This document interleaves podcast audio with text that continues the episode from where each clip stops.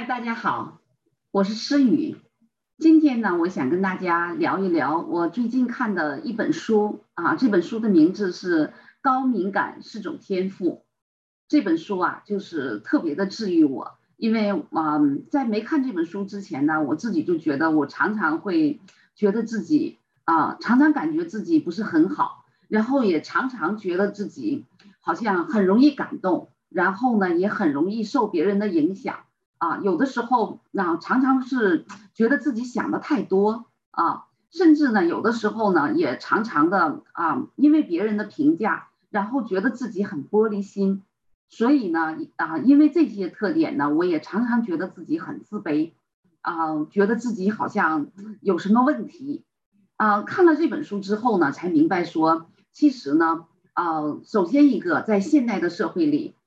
现代人之间呢，就是说每个人我们都或多或少有一些呃敏感、脆弱，甚至有一点点玻璃心，这是非常正常的，这不是一个什么毛病，也不是一个什么神经质，这甚至呢是一种优势，是一种高敏感人格的一种啊特点。那这种特点呢，就是说其实呢很多艺术家也都是啊有这样的特点啊，非常的有创造性，很有这种啊。就是他们很很有很深的责任感，嗯，甚至呢，他们啊很有同理心，很能啊与别人共情。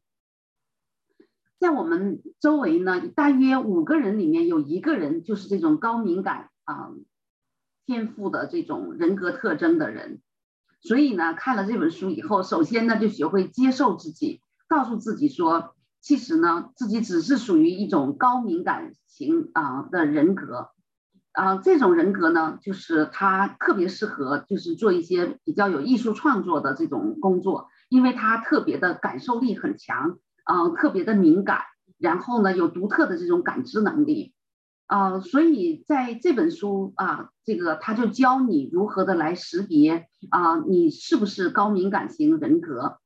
其次还教你说，如果你是高敏感型人格啊，你应该如何的自处啊，比如说。啊，首先呢，你要学会认知自己的情绪啊，就是不要受别人情绪的影响。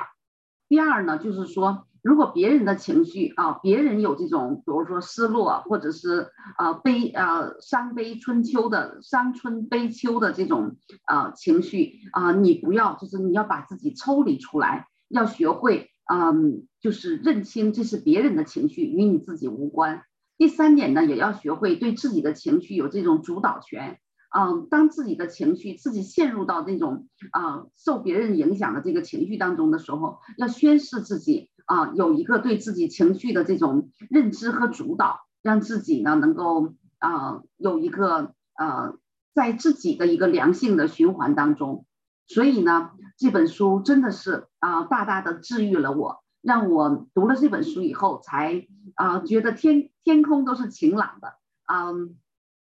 啊到到处都是啊天呃阳光都很灿烂，所以真的是心情格外的开朗。嗯，如果你也是高敏感型人格，也建议你来读一读这本书啊，非常的好啊，